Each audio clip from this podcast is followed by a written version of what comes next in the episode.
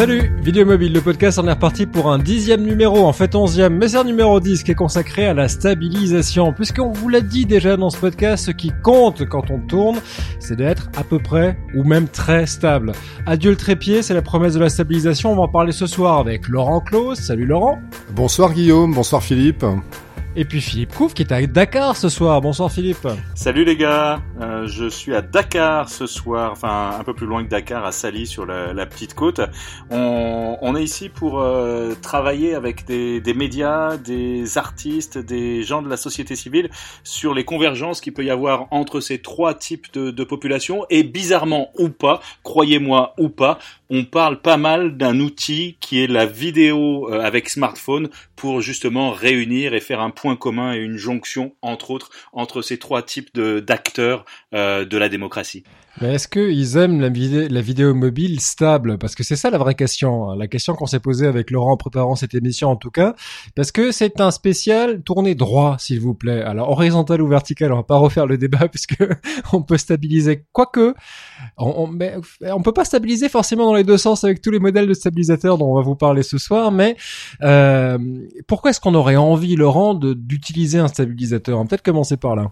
Ben, on va commencer par là tout simplement parce que dans les formations qu'on fait tous les jours, on explique que la première chose qui fait qu'une image a, une tête d'image pro, une image professionnelle par rapport à une image de Madame Madame Michu, Madame tout le monde, c'est la stabilité. C'est vraiment le, premier critère. Plus une image est stable, plus elle paraît professionnelle. Donc euh, la course à la stabilisation, c'est euh, c'est dans l'air du temps et ça fait quand même quelques années que c'est que c'est parti.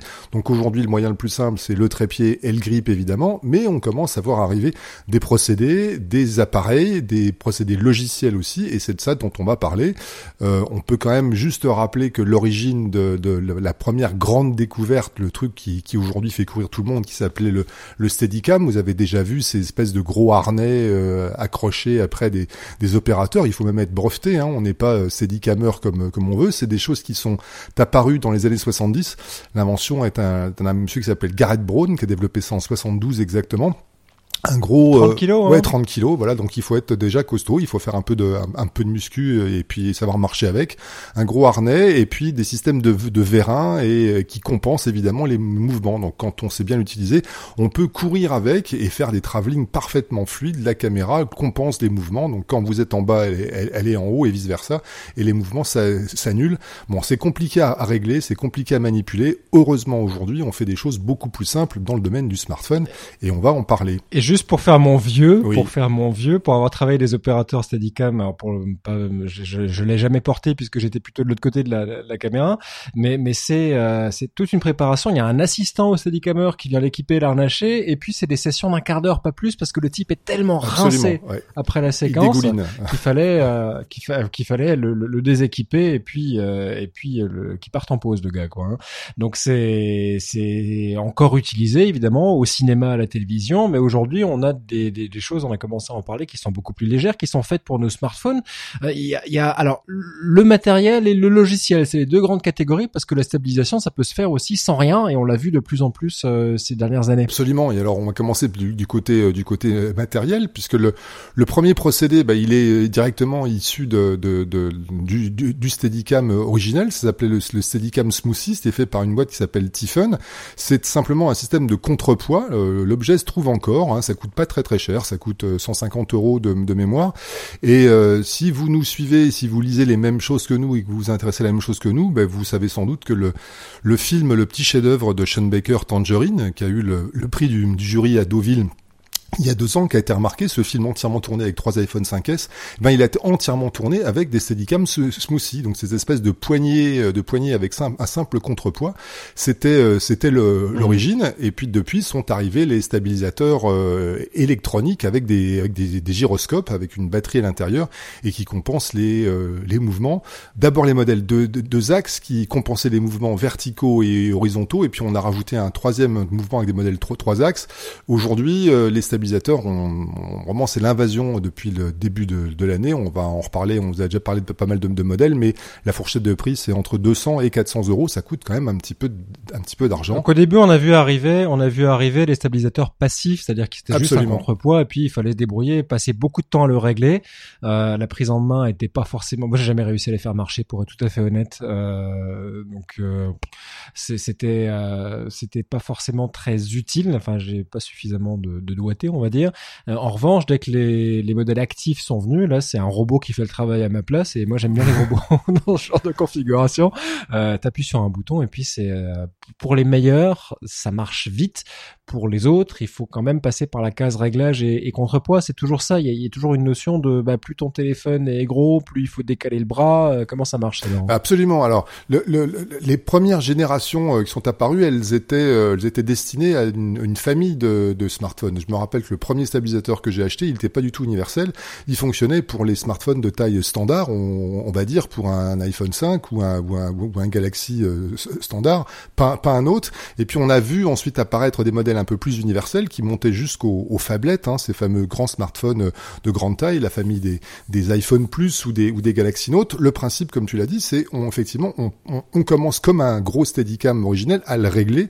Donc on place son, smartphone dans un, dans un grip intégré et puis on déplace des contrepoids de façon à ce que à l'arrêt, donc sans activer en fait la partie la partie électronique, simplement à, l'arrêt, le, le, le, la stabilisation, l'espèce de portique semble semble mettre l'appareil horizontal. Une fois qu'il est équilibré, qu'on a bougé ses contrepoids, on peut mettre en marche euh, l'appareil et donc les stabilisateurs, on active la, mécanique des gyroscopes et des stabilisateurs qui vont compenser le mouvement. Donc il y a une petite phase de préparation. J'utilise un modèle euh, qui, qui, est, un des moins chers aujourd'hui qui s'appelle le, le, le euh, HZ01, qui est un modèle chi, chinois de bonne facture et qui est vraiment universel. Et celui-là, eh bien, il est vraiment fait pour tous les modèles et donc il faut passer 10 bonnes minutes à le configurer quand on installe euh, ils ont été vicieux hein, avec ça. Avec oui, c'est vrai. Bon, ils sont pas, ils sont pas très bons pour, les, pour les, les, noms de référence. Bon, ils sont pas les seuls. Voilà. Mais donc, c'est un des modèles les moins chers. Ça vaut 250 euros aujourd'hui à peu près. Et c'est un des modèles les moins fragiles aussi. Euh, c'est quand même une des problématiques de ces de ces joujoux, c'est que euh, non seulement il faut les paramétrer, mais en plus il faut les transporter avec infiniment de précautions. Donc, ça se transporte dans des dans des boîtes ou, ou sur, sur des coussins ou etc. Parce que les, les, gyroscopes, toute la mécanique est quand même assez fragile. Voilà. Alors tous les modèles dont on parlera dans le podcast, vous les retrouverez dans les notes d'épisode qui s'affichent dans votre euh, application de podcasting, normalement Overcast ou une autre. Euh, ça aussi dans les notes euh, d'épisode vous pourrez le trouver, ou alors sur vmp.fm slash 10 euh, sur le site de, de Vidéo Mobile le podcast. Euh, les 10 minutes de réglage, Laurent, pour euh, pour cette poignée stabilisée, est-ce que c'est systématique avant chaque tournage ou est-ce qu'une fois qu'on l'a réglé, c'est bon? Alors si si on change pas d'appareil, si c'est toujours le même qu'on qu met dedans, non c'est bon. Une fois qu'on a fait ce réglage pour l'appareil qu'on se destine à venir installer dans la partie grip du stabilisateur, c'est toujours le même. La, configuration, elle est, faite une, fois pour tous. On a à la refaire que si euh, on change d'appareil. Et puis j'ai envie de dire, le, procédé c'est quand même pas mal euh, amélioré euh, depuis depuis les premiers modèles, puisque aujourd'hui des, modèles comme le, le, le dont on va parler un peu plus loin, le Feiyutech, je vous en ai déjà parlé, le SPG+, c'est ce modèle à deux poignées, donc qui se qui se tient à deux mains comme un comme un grip comme un grip deux à deux poignées. Celui-là, il se configure vraiment en, moins de deux minutes. On met le smartphone dans son grip et puis on a simplement à, déplacer une petite vis avec un contrepoids euh, horizontal. Là, le, réglage se fait en, une fraction de seconde. J'exagère à peine. Allez, en, 5 secondes, c'est fait. L'appareil, euh, l'appareil est en place. Alors, j'ai jamais eu en main moi le, le DJ Osmo. Mais je crois, d'après ce qu'on m'a dit, que ça se configure assez vite aussi, le euh, Ça se règle effectivement très rapidement. Euh, on suffit de mettre le téléphone dedans. Il y a aussi une question de, de, de contrepoids à régler avec une molette à, euh, qui, qui, va, qui va permettre d'allonger ou de raccourcir le bras de maintien du, du téléphone. Mais une fois que c'est fait, euh, le DJI Osmo est instantanément balancé. Euh, c'est très impressionnant parce que ça prend littéralement euh, zéro seconde à partir du moment où on l'a allumé et que le téléphone a été, a été configuré. Et, et, puis le côté très sympa, c'est ce joystick qui permet de contrôler et la vitesse et, et l'axe de rotation du de, de, du DJI Osmo, c'est-à-dire qu'on va à la fois avoir une image stabilisée. Si on touche à rien, et eh ben on va pouvoir faire un petit suivi par exemple, et puis avoir une image très très propre. Et puis on, on va ensuite en, s'habituant à utiliser les contrôles de la poignée, bah, pouvoir faire des, des, petits mouvements rotatifs autour d'un sujet par exemple. Et puis cette fameuse gâchette qui est une petite gâchette comme comme un, pistolet qui est, euh, qui est sur la qui est monté sur la poignée. En maintenant cette gâchette, on va pouvoir conserver le l'axe comme si on se retrouvait sur une ligne parallèle à l'axe de déplacement de son sujet. Donc si par exemple vous filmez quelqu'un qui est en train de marcher euh, face à vous, euh, de se déplacer latéralement, bah, vous pouvez en maintenant cette gâchette euh, éviter d'avoir le comportement naturel du DJI Osmo lorsque vous allez tourner autour, c'est-à-dire qu'il va essayer d'accompagner la rotation du sujet. Et ben là, non, ça va rester euh, sur un axe parallèle et donc on aura des, effets très sympas. Donc il y a, ce côté, cette couche logicielle supplémentaire dans le DJI Osmo qui en fait pour moi la meilleure poignée sur le marché pour le moment, euh, avec le bémol que je les ai pas tout eu en main, euh, mais que j'ai eu des, partages d'expérience et, des retours. Mais, mais ce côté, euh, ce côté très rapide et puis ce contrôle supplémentaire qui est offert par le joystick et puis la gâchette. On va vous mettre des vidéos aussi pour que ce soit un peu plus clair, pour, pour suivre un peu les fonctionnalités de ces, ces poignées-là dans les, dans les notes d'épisode pour que vous puissiez voir les effets de, telle ou telle fonctionnalité. Mais euh, ouais, moi je suis, je suis assez, je suis assez satisfait par le DJI Osmo. Là où on, là où on est tous d'accord, c'est que avec un stabilisateur, effectivement, on, fait des images, des images extraordinaires, des images qui bougent plus, mais ça sert en fait à plein de choses. C'est-à-dire que le premier usage pour tout le monde, c'est le travelling, travelling avant, travelling arrière, travelling latéral. Tu l'as dit, on peut faire des circulaires aussi, tourner autour de quelqu'un. Moi, il y a un mouvement que j'affectionne particulièrement avec mes stabilisateurs, c'est le c'est le faux mouvement de grue. C'est-à-dire que je commence avec mon stabilisateur mmh. dans, dans ma main euh, en, en contre-plongée, je me mets au, ras du sol et puis je me mets à relever le bras et en relevant le bras, j'actionne le, le, joystick et je monte au-dessus de la personne et en fait d'une contre-plongée, je passe très lentement à une plongée et du coup j'ai simulé parfaitement un mouvement de grue. Vous savez ce que coûte une grue à mettre en place sur un, un, plateau de cinéma? Bah, bon, moi j'ai la chance d'être plus plutôt grand, donc je me retrouve avec une grue qui finit à 2, 2 mètres 50 de, de hauteur. franchement, ça fonctionne extrêmement bien et on fait des choses. Euh, si vous n'êtes pas grand, vous pouvez vous mettre debout sur un tabouret. Exactement, ça, marche, aussi. Pas la peine d'être Laurent Close. Alors juste pour les, les fans de Philippe Couve, euh, désolé de vous décevoir, mais la, la connexion entre Dakar et, euh, et la Finlande et, et, la France a coupé malheureusement, donc Philippe s'est retrouvé euh, le nez dans l'eau et, et, et, a lâché l'affaire après trop de coupures. Donc on va terminer l'émission sans Philippe. Mais s'il reste encore des fans de, de Laurent et de ma pomme, merci d'être avec nous. On va continuer à vous parler stabilisateur pendant le reste de, de l'émission. Un, un, petit avis, tiens, puisqu'on a commencé à parler de mouvement et, et, et de tournage, euh, on a commencé l'émission en disant que c'est la stabilité qui faisait la différence entre euh, des images pro et, et des images amateurs. Mais est-ce que on n'a pas trop de mouvements, on n'est pas tenté par faire trop de mouvements avec les stabilisateurs? Parce que très souvent on va aller chercher le plan séquence, on fait des travelling, on fait des déplacements, on fait euh, des, des, faux plans euh, d'oli sur sur chariot, des choses comme ça, alors que bah, l'histoire pourrait se raconter aussi avec un peu moins de en plan fixe. Ouais, l'histoire, elle pourrait se raconter avec des plans fixes. C'est ce qu'on, c'est ce qu'on enseigne tous les jours dans les formations. Donc oui, je te, je te rejoins. Il y a effectivement un côté, euh, un côté surenchère dès qu'on a l'objet en main. En même temps, euh, dans le, dans le journalisme mobile qu'on connaît bien, le, une des applications principales aujourd'hui des, des, des, stabilisateurs, c'est le, c'est le live, c'est-à-dire suivre, euh, suivre une, un événement en live, une manifestation ou quelque chose qui se passe, qui se passe dans, le, dans, dans la rue avec un stabilisateur. C'est, c'est quand même extraordinaire ça permet en fait à un seul, un seul opérateur, même un journaliste. Moi, je m'amuse à, à, marcher, euh, à marcher en tenant mon stabilisateur face à moi et en, et en me filmant. Donc ça, c'est possible. C'est des choses qui étaient totalement inimaginables il y a, il y a quelques, quelques mois encore, quand on commençait à parler du journalisme, du journalisme mobile. Il fallait un journaliste et puis il fallait quelqu'un pour euh, marcher avec le smartphone de l'autre côté. Donc aujourd'hui, on peut faire mmh. ça. Maintenant, je suis d'accord avec toi. Je pense qu'on on, commence à en, à en, voir beaucoup. Euh, je voulais faire une petite parenthèse. Tu, tu connais euh, comme, comme moi ce journaliste de la BBC qui s'appelle Nick Nick Garnett, c'est ça? Tu, tu voilà, et qui a qui a qui montré il y a quelques jours une, un des usages un peu critiques du, euh, du, du, stabilisateur. Il est parti avec un avec un Osmo, avec une, une un, DJ Osmo, donc la, la caméra 4K. Euh, il est parti dans un pays en guerre. Je sais pas si c'est la Syrie ou si c'est l'Irak, et il, il, il expliquait que en fait il avait presque été pris pour cible, c'est-à-dire que quand on se balade avec une caméra qu'on tient à la main comme on tient finalement une arme de poing, euh, un tireur isolé de très loin, il peut vous prendre pour un pour un tireur. Et il avait posté un petit billet en disant que on lui avait demandé de faire très attention avec ça. Quand on l'a vu arriver avec son sa petite caméra qui tenait à la, main comme une arme de poing, on lui a dit tu ferais mieux de faire attention, tu vas tu vas te faire tirer dessus. Donc voilà, bon, c'était une parenthèse, mais je trouvais ça, le, je trouvais l'exemple assez assez marrant. C'est vrai que le profil, euh, le profil est là. Alors on peut être aussi euh, être pris pour cible juste parce qu'on fait un Facebook Live dans une manif et qu'on se prend un pavé ou, euh, ou, un truc comme ça, ça arrive aussi. Donc c'est vrai que ça s'applique pas forcément à une, à, une, à une, frange de la population très importante cet argument-là, mais c'est vrai que ça, ça, ça peut s'entendre. Donc on a parlé du Landpart HHG01, c'est le moins cher de la bande celui-là? Aujourd'hui c'est le c'est le moins cher. On trouve des trucs encore encore moins chers des, des deux axes, mais là c'est le premier le premier 3 3 axes, premier stabilisateur 3 digne, digne, digne de ce nom et au meilleur prix aujourd'hui, ouais, je crois. Donc ça vaut combien ça 250 Ça vaut un petit peu moins de 250 euros, entre 240 et 250, ouais, tout à fait. Le Fayutech euh, SPG Plus qui a deux poignées, qui lui est distribué entre autres chez Apple dans les Apple Store, que tu t'es offert, donc le tarif tu devrais, tu devrais l'avoir en tête. Absolument, ça vaut 350 euh, euros sur le sur l'Apple Store, un peu moins si on le fait venir de Chine euh, en direct.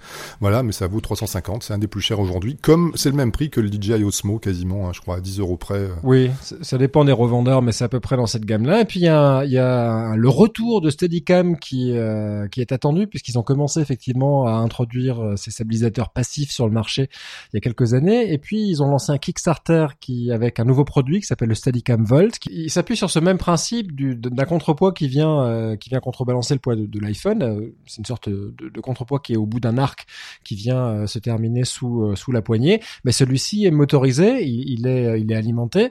Et le Kickstarter a atteint ce matin pratiquement 800% de son objectif. Moi j'ai je l'attends aussi. Celui-là devrait être commercialisé pour 199 dollars plus les frais de port, euh, plus la TVA, on devrait arriver autour de 230, 240 euros. Ce qui est très impressionnant. Alors ça, il faudra attendre qu'on l'ait en main pour euh, le confirmer. Mais ce que ce qu'on a pu voir dans les vidéos de présentation de, ce nouveau produit-là, c'était la rapidité avec laquelle il, retrouvait la stabilisation après un mouvement euh, brusque. Euh, il y a une comparaison notamment dans leurs vidéos entre le DJI Osmo Mobile et, et le Steadicam Volt. Et je dois dire que c'est euh, c'est la petite chose qui m'a fait appuyer sur le bouton. Euh, oui oui j'en veux. Hein. donc euh, donc on, va attendre de voir ce que ça donne pour que pour pour vous en parler plus en détail. Ça devrait arriver d'ici à, à, juin, mais comme c'est Kickstarter, ça arrivera sûrement en septembre en octobre. Donc on verra on verra ce que ça donne. Et puis il y a il y a y a une autre un autre type de stabilisation aussi qui elle n'est pas tout à fait encore présente dans les smartphones, mais ça devrait pas tarder puisqu'elle est sur les DSLR et puis l'expérience a montré donc les appareils photo réflexe numérique.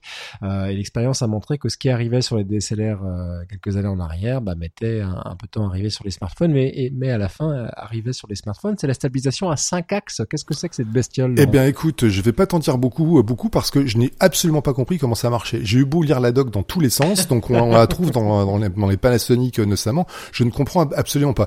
Pour pour moi, le, la nature avait fait qu'on fonctionnait sur sur trois axes. Je connaissais bien, voilà, la largeur, la hauteur et la profondeur. Donc trois axes, ça me parlait. Euh, cinq axes, j'ai du mal. C'est comme les, euh, les, les 11 dimensions de, notre univers. Moi, j'ai décroché au bout de trois. C'est un peu pareil. Donc, ce que j'ai compris, c'est qu'il y a une stabilisation matérielle, c'est-à-dire qu'il y a une partie, il une partie gyroscope et puis qu'il y a une partie logicielle en même temps. Si j'ai bien compris, les cinq axes, c'est ça. C'est qu'on mélange à la fois une stabilisation matérielle et une stabilisation logicielle. Donc, l'optique est en partie stabilisée et puis il se passe quelque chose à l'intérieur du point de vue logiciel. Peut-être que toi, tu as mieux compris que moi, Guillaume j'ai compris à peu près la même chose que toi, mais c'était une, une façon parfaite de passer à la stabilisation logicielle. Exactement. pour en parler. Parce que, alors, il y a une petite bestiole, on a parlé des délais sur Kickstarter qui pouvaient parfois être un peu plus longs que ce qu'on attendait. C'est le cas pour euh, SteadXP, qui est une boîte française qui a promis de, de, sortir déjà il y a un an un petit boîtier euh, qui se, qui s'attache au DSLR. Euh, bah, finalement, ils ont un peu de retard aussi, Laurent, et rappelle-nous ce que ça fait, SteadXP. Alors, SteadXP, bah oui, c'est un brevet euh, français, des gens qui sont dans la banlieue de, Grenoble, dans une des Silicon Valley françaises. Donc c'est un petit boîtier qui euh, qui en fait contient une, une, grosse partie électronique avec des avec des, des, gyroscopes, donc qui analyse en fait euh, les mouvements. Ce petit boîtier, il existe en deux formats, soit pour les GoPro, on l'accroche au, dos d'une d'une GoPro, d'une Hero 4, soit en fait pour les, les DSLR, n'importe quelle en fait caméra ou appareil photo numérique équipé d'une entrée micro. Donc ce petit boîtier, on l'accroche à un de ces deux un de ces deux objets et on le on le connecte simplement à l'entrée son. Alors pas, pas pour la GoPro, il n'a pas besoin, mais sinon on le connecte à l'entrée micro d'un, d'un, appareil photo ou d'une caméra. Et ce qu'il fait, c'est que pendant qu'on filme, eh bien, il enregistre lui avec ses capteurs, il enregistre tous les mouvements. Ces capteurs analysent les mouvements qui sont enregistrés sur une carte micro SD qui est à l'intérieur du boîtier. Et puis quand on a fini ses prises, eh ben non seulement on sort la carte mémoire avec ses rushs de son appareil photo, mais on sort en parallèle la petite carte, euh, la petite carte SD euh, de, du, du boîtier SteadXP. On met les deux dans, dans l'ordinateur, on lance un logiciel. Donc certes, il y a une phase de post-traitement. On lance le, le, le, logiciel de SteadXP qui va analyser les images et puis eh ben, la captation des mouvements qu'il a fait et il va donc recroper, retailler, euh, retailler l'image. Pas beaucoup plus en définitive que la stabilisation logicielle qu'on trouve aujourd'hui dans, dans, dans, dans, dans nos smartphones, hein, qui fonctionnent de la, la même façon, mais avec un algorithme là plutôt savant. Euh, je vous assure que vous irez euh, regarder les démos sur le site de SteadyP, dans avec les notes d'épisode, vous irez voir les, les, les, les vidéos sans les faits et avec les faits, c'est juste bluffant. C'est-à-dire que franchement, euh, on, a des, des, des, des, mouvements et des images totalement fluides, qu'on court, qu'on fasse du, vélo dans une descente rocheuse des, montagnes, qu'on fasse du, skateboard, qu'on saute des, obstacles. C'est juste extraordinaire. La dernière démo en date, c'est au CES, c'est deux, euh, journalistes du, du, magazine, enfin du site américain PGN, qui sont euh, amusés à percher un, Panasonic GH4 en haut d'un d'une perche de, de micro à, à, plus de 4 mètres de haut avec le boîtier et qui sont déplacés dans les dans les allées du, du, du CES en faisant des, des piquets, des, des plongées de, de l'appareil sur sur des gens. Euh, regardez la, la vidéo, on, on, la met en lien aussi. Le résultat est franchement bluffant. On croirait que c'est fait avec un drone ou avec des grues extrêmement sophistiquées. Mmh. Et c'est ce simple petit boîtier qui fait ça. Donc ils sont très en retard. Euh, le projet Kickstarter a été lancé il y a plus d'un an et demi maintenant. Le, le, le, produit aurait dû être distribué. Ils ont eu plein de galères de production, euh, des en, Chine évidemment. Mais ça y est, les envois commencent cette semaine. La déferlante est annoncée. Moi, j'attends mon, modèle sur lequel j'avais évidemment euh, investi euh, dans les dans les jours qui viennent. Voilà. Donc euh, je, je, vais pouvoir commencer à faire des images avec très très vite et j'ai vraiment hâte maintenant. C'est une petite révolution. Ça tient aujourd'hui dans un petit boîtier, donc je suis prêt aujourd'hui à parier que dans 5 ans, ce truc tiendra sur une puce et qu'on pourra, qu'on le verra intégré dans un smartphone. C'est une évolution euh, logique puisque c'est exactement la même, le même type de stabilisation que ce qu'on trouve aujourd'hui dans un, dans un iPhone ou dans un, ou dans un Pixel. C'est la même chose. Euh, ouais, avec un bémol quand même, c'est qu'il y a une stabilisation mécanique sur euh, sur les iPhone 7 euh, en tout cas, sur les deux modèles, le plus et, et le 7 tout court, euh, qui qui fait pas appel du tout à une stabilisation logicielle, euh, mais mais qui est qui est mécanique. Mais la proposition la proposition qui est intéressante avec euh, SteadyXP, c'est que c'est un boîtier qui s'adapte sur n'importe quel appareil photo qui est capable de tourner. Donc là, on quitte un peu les smartphones, mais mais ça s'utilise très bien aussi, un petit Lumix ou un petit Sony Alpha 7 ou des choses comme ça. Euh, et, et bah, si on a une griffe porte-accessoire, en gros, ça marche. Exactement. Il suffit d'un, suffit d'une petite griffe flash pour le venir le mettre au-dessus et d'une entrée micro, puisqu'il faut simplement en fait que votre appareil photo numérique ait une entrée micro. C'est ce qui est utilisé en fait pour pour pour synchroniser, pour faire la synchro entre les images que vous filmez et le et, et la captation des, des mouvements du euh, du boîtier. Donc c'est quand même une condition importante puisque bon nombre de petits appareils photo compacts n'ont pas forcément d'entrée micro. Il en faut Mmh. une. Voilà. D'accord. Tu parlais de la stabilisation des, des, iPhones. Euh, la stabilisation de, de l'iPhone 7 est, est juste euh, plutôt plutôt bluffante, sauf sur un des deux objectifs, puisque le, le, fameux 7 Plus qui a deux objectifs, il y en a qu'un des deux qui est stabilisé. Il y a que le grand angle, le, le fameux objectif 50 Oui. mm, le, Oui. le- l'objectif, le téléobjectif, lui, il n'est pas stabilisé. Et, euh, et j'en pleure quasiment tous les jours. Dès que je fais un changement de plan, j'oublie ce, ce détail et quand je filme à main levée, je me rends compte que mes images bougent énormément au 50 mm. Je me suis amusé à filmer des alligators euh, du beau pays d'où je, d'où je reviens, et ben en 50 mm, ça le fait pas du tout, hein, ça bouge, voilà. D'accord. Bon ouais, t'avais pas pris ton ton Fayou euh, Tech euh, SPG Si, si, mais pas- Pas, pas ce jour-là, pas ce jour-là, j'avais peur de me le faire bouffer. Tu veux tout ça D'accord. Stabilisation logicielle, ça veut dire que euh, ben, on va utiliser d'autres tactiques que bah, d'avoir recours à des à des choses physiques pour stabiliser un, un objectif et on va essayer de recadrer un peu une image pour aller la bouger dans le sens sens inverse de ce que les capteurs intégrés au téléphone, les gyroscopes intégrés au téléphone vont, vont trouver comme mouvement. Donc si on va descendre le téléphone, le logiciel va recadrer un peu l'image et puis va la, va la recadrer vers le haut pour que, pour que le, le, mouvement soit compensé, voire annulé. si vous voulez savoir comment ça marche en détail, je mets un lien dans les notes d'épisode d'une vidéo de Tom Scott qui est sous-titrée en, en français, qui explique très bien comment les différentes tactiques de stabilisation de logiciel fonctionnent. En gros, la grande tendance est que euh, le logiciel va essayer de trouver euh, par des contrastes un, point de référence dans l'image qui se répète sur euh, plusieurs images et qu'il va en trouver un deuxième à un autre endroit de l'image, tracer une ligne et faire en sorte que cette ligne-là virtuelle entre ces deux points ne, bouge pas. Donc recadrer chaque image pour que ça fonctionne.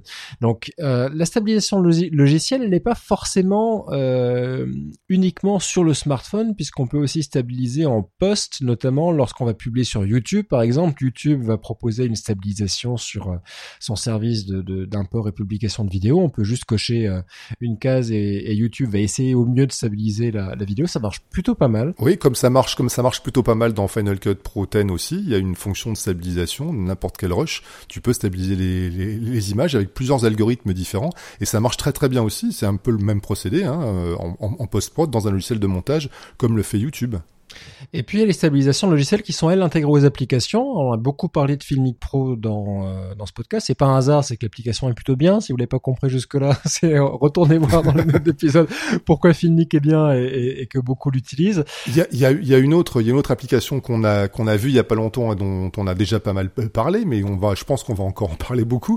C'est c'est City Producer, cette fameuse révélation des journées francophones de la des rencontres francophones de la de, de la vidéo mobile où euh, City Producer a aussi sa propre stabilisation et on l'a trouvé plutôt plutôt plutôt convaincante, plutôt convaincant, hein, plutôt convaincante. Moi, ce, je reste encore euh, sur le sur les fesses de cette rencontre avec euh, Bertrand Samimi parce que c'est une espèce de geek ultime qui en même temps dirige une rédaction et qui, qui a des idées pour, euh, implémenter des choses vraiment poussées dans, dans, dans son application parce qu'il a envie que ça marche bien et il se fait plaisir lui. Et, et on a parlé un peu en détail de la manière dont fonctionne son sa stabilisation. Il ne que 7% de l'image, qui est franchement pas mal dans la moyenne des applications euh, de, de, de, stabilisation, et elle est, euh, moi je l'ai trouvée vraiment vraiment très impressionnante. Et ça n'est que la première étape puisqu'ils nous ont dit des choses qu'on n'a pas le droit de dire, mais oui ils vont ils vont aller beaucoup plus loin avec la stabilisation. Ça n'est que la première étape. Mais bon déjà déjà comme première étape, moi je trouve que c'est plutôt pas mal. Donc euh, c'est pas pour tout de suite City Producer, on en a déjà parlé euh, dans, dans l'émission. Je, je, remets un lien vers la petite démo entre deux chaises un peu brouillonne que j'avais faite de Bertrand tout feu tout flamme en train de me présenter l'application dans un couloir, euh, mais, mais ça se regarde bien et ça permet de voir à, quoi ça ressemble. Et il y a notamment un passage sur la stabilisation, donc vous pourrez vous rendre compte de visu sur une des sur une des exclus, puisque je crois qu'il n'y a pas beaucoup de vidéos en circulation qui montrent City Producer en train de fonctionner. Euh, comment ça marche? Euh, Le principe, ce qui est intéressant avec ces applications qui sont intégrées et qui proposent la, la, la stabilisation, c'est que ça se voit en temps réel, euh, contrairement à, à ce qu'on va à ce qu'on va utiliser. L'inconvénient quand on a une application qui stabilise, c'est qu'il y a un délai de traitement. Alors c'est plus c'est plus vrai sur les téléphones d'ancienne génération comme euh, sur les, les S6 ou les iPhone 6 ou 6S par exemple où euh, euh, bah, le temps que le processeur calcule la stabilisation euh, et, et, vous renvoie sur le sur le sur l'écran le résultat de cette stabilisation, bah il y a un petit euh, il y a une petite latence, il y a un petit délai entre ce que vous filmez et puis ce que vous voyez. Ça se remarque notamment sur les travelling, sur les mouvements, sur les panneaux euh, où, on voit que bah, la stabilisation se, se, paye à ce moment-là, mais c'est souvent utile de l'activer, surtout si on tourne à main levée parce qu'on n'a pas le choix. Euh, il y en a une qui est très très douée aussi, mais qui est malheureusement assez mauvaise. Alors, est très douée en stabilisation, mais pas terrible en, termes de fonctionnalité de tournage. Et une appli qui s'appelle VVEE, e, qui s'était, qui était arrivée sur le marché il y a deux ans, je crois, avec cet argument d'une stabilisation très performante, mais là encore avec différents degrés de qualité de stabilisation, plus ou moins agressive, mais avec plus ou moins de délai. Ça va mieux sur un iPhone 7 parce que euh, même sur un 7 Plus, parce qu'il y a plus de ressources et plus de RAM euh, et, plus de puissance brute de, de, de, calcul, mais mais ça se paye toujours quelque part.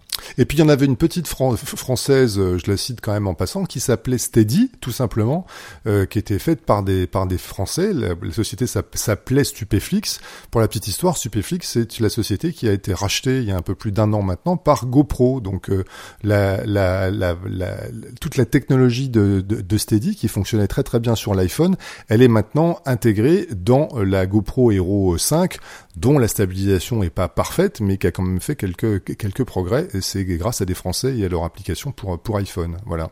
Il y a quelques petits déboires aussi avec les stabilisations, parce qu'à force d'ajouter des couches de stabilisation les unes sur les autres, si par exemple on va utiliser une poignée stabilisée, qu'on a une optique mécaniquement stabilisée comme celle de l'iPhone 7, euh, et que derrière en plus on a une stabilisation logicielle, et eh ben il y a un moment où il va falloir faire des choix, hein, Laurent.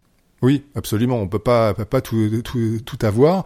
Euh, on, on, a remarqué, moi je remarque encore aujourd'hui que quand on tourne sur un, un trépied, qu'on est donc euh, fixe, ben, il vaut mieux désactiver la stabilisation, par exemple dans, dans Filmic, parce que on a des comportements euh, bizarres, des espèces de pompage de, de, de focus par moment. La, la, mise au point semble semble bouger. À peine on effleure le, le, téléphone, ben, il essaie de stabiliser quelque chose qui n'a pas besoin d'être déstabilisé. Donc en fait, quand on a une stabilisation euh, fixe, naturelle, j'ai envie de dire, on n'a pas besoin d'une stabilisation logicielle.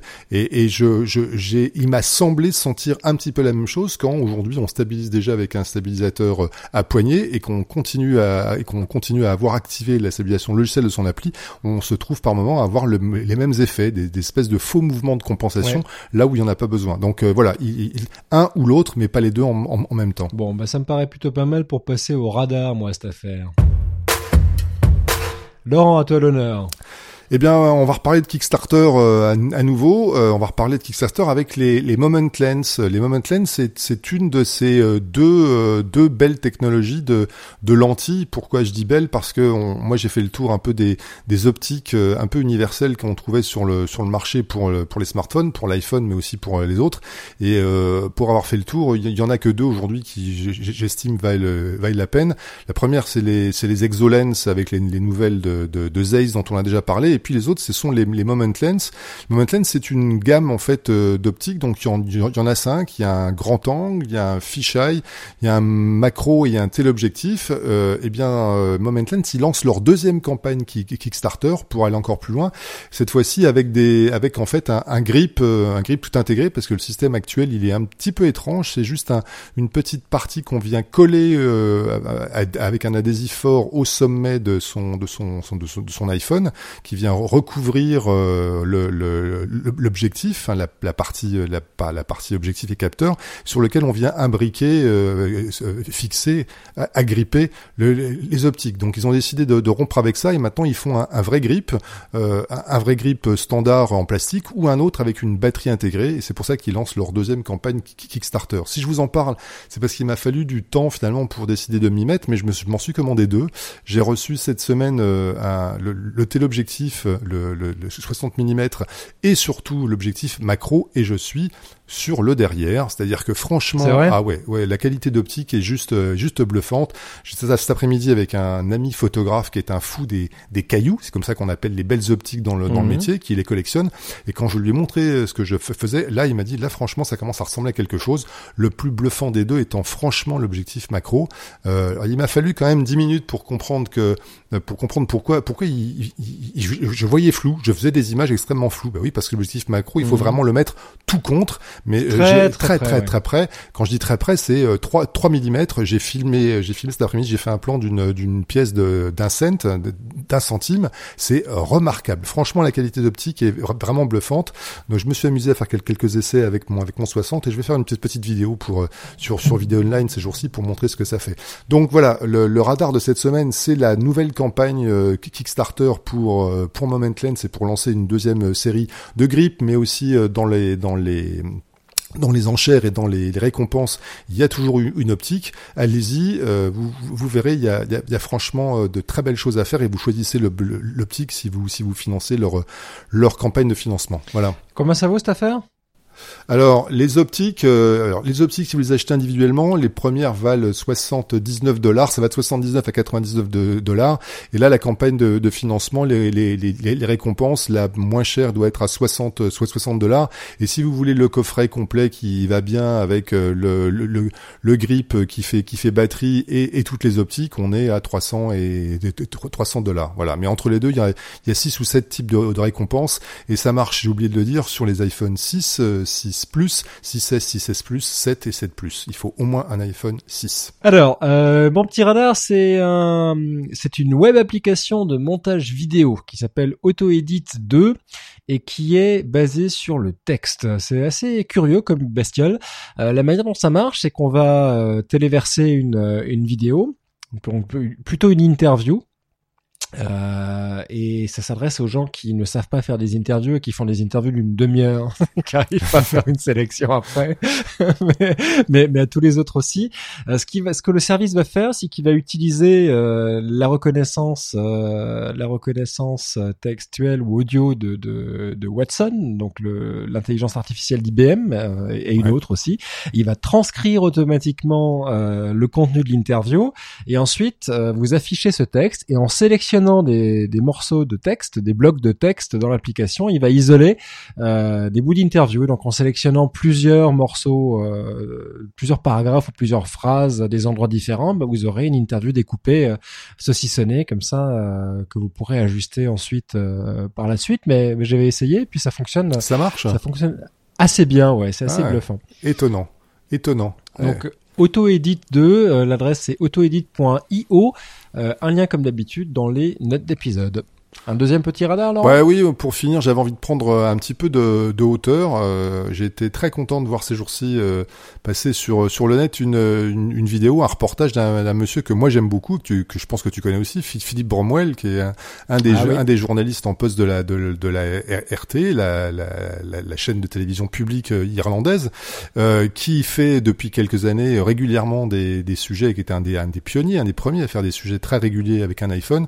Et là, il est il a fait un très très joli euh, reportage sur une euh, une tour, une des plus hautes tours qui s'appelle le Capital Dock, qui est, qui est en construction euh, sur les sur les docks à Dublin. il est monté à 96 mètres de hauteur et rien que pour ça, je, je, vraiment je le félicite parce que quand j'ai vu les images de la montée, moi qui ai un vertige au bout de 2 mètres 50, je sais pas comment il a fait. Euh, il était malgré tes 2 mètres 30. Exactement, voilà. Et quand il est il est monté tout en haut de cette de cette tour pour faire un sujet avec son iPhone 7 et puis il y a évidemment en parallèle des images faites avec un drone.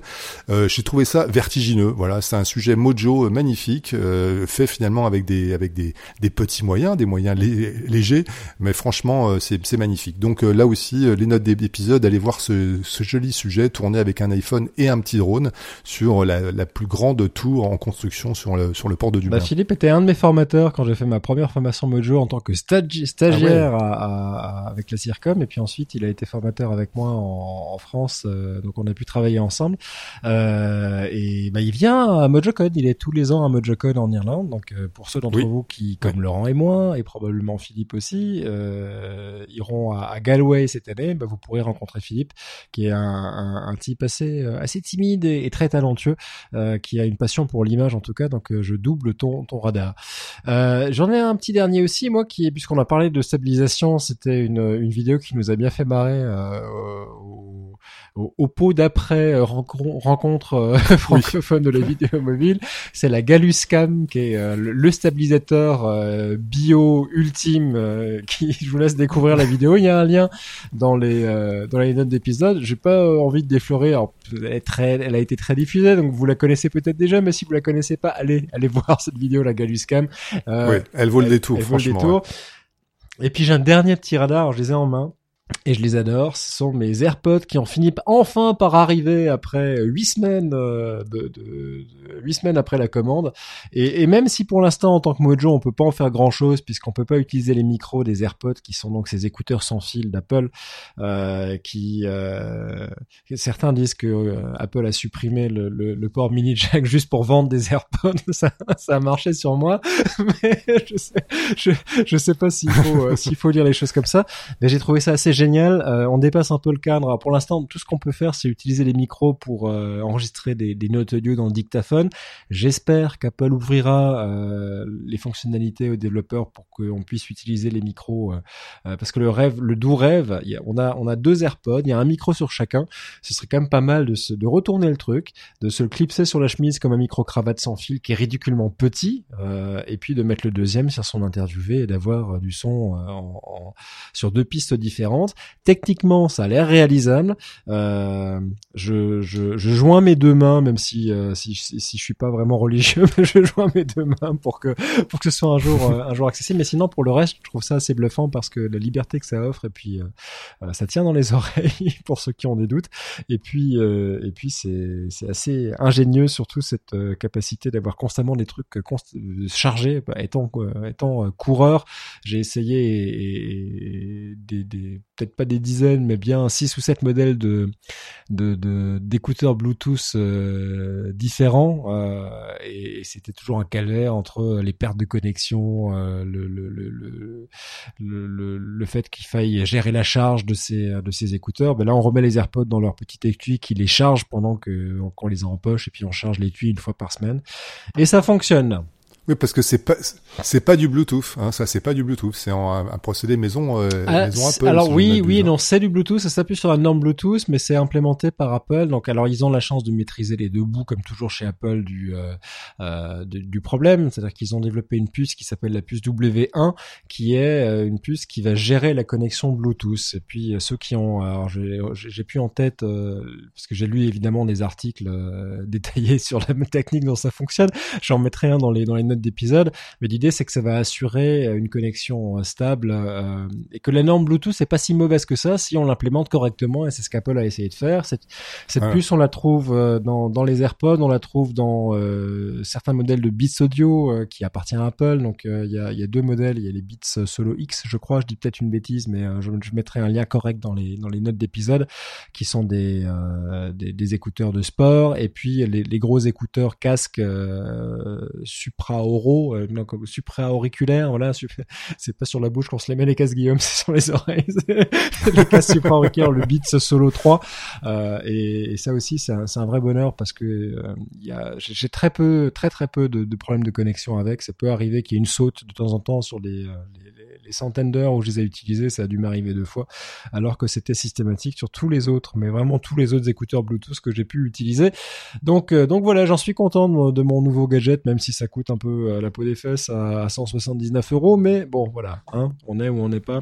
Bon, eh ben. Eh ben, tu peux, tu peux, tu peux les remettre et comme, et comme ça, on va pouvoir dire au revoir. Tu peux remettre tes je suis, je suis assez instable, contrairement au, à ce qui était le thème de cet épisode. Merci beaucoup d'avoir été avec nous.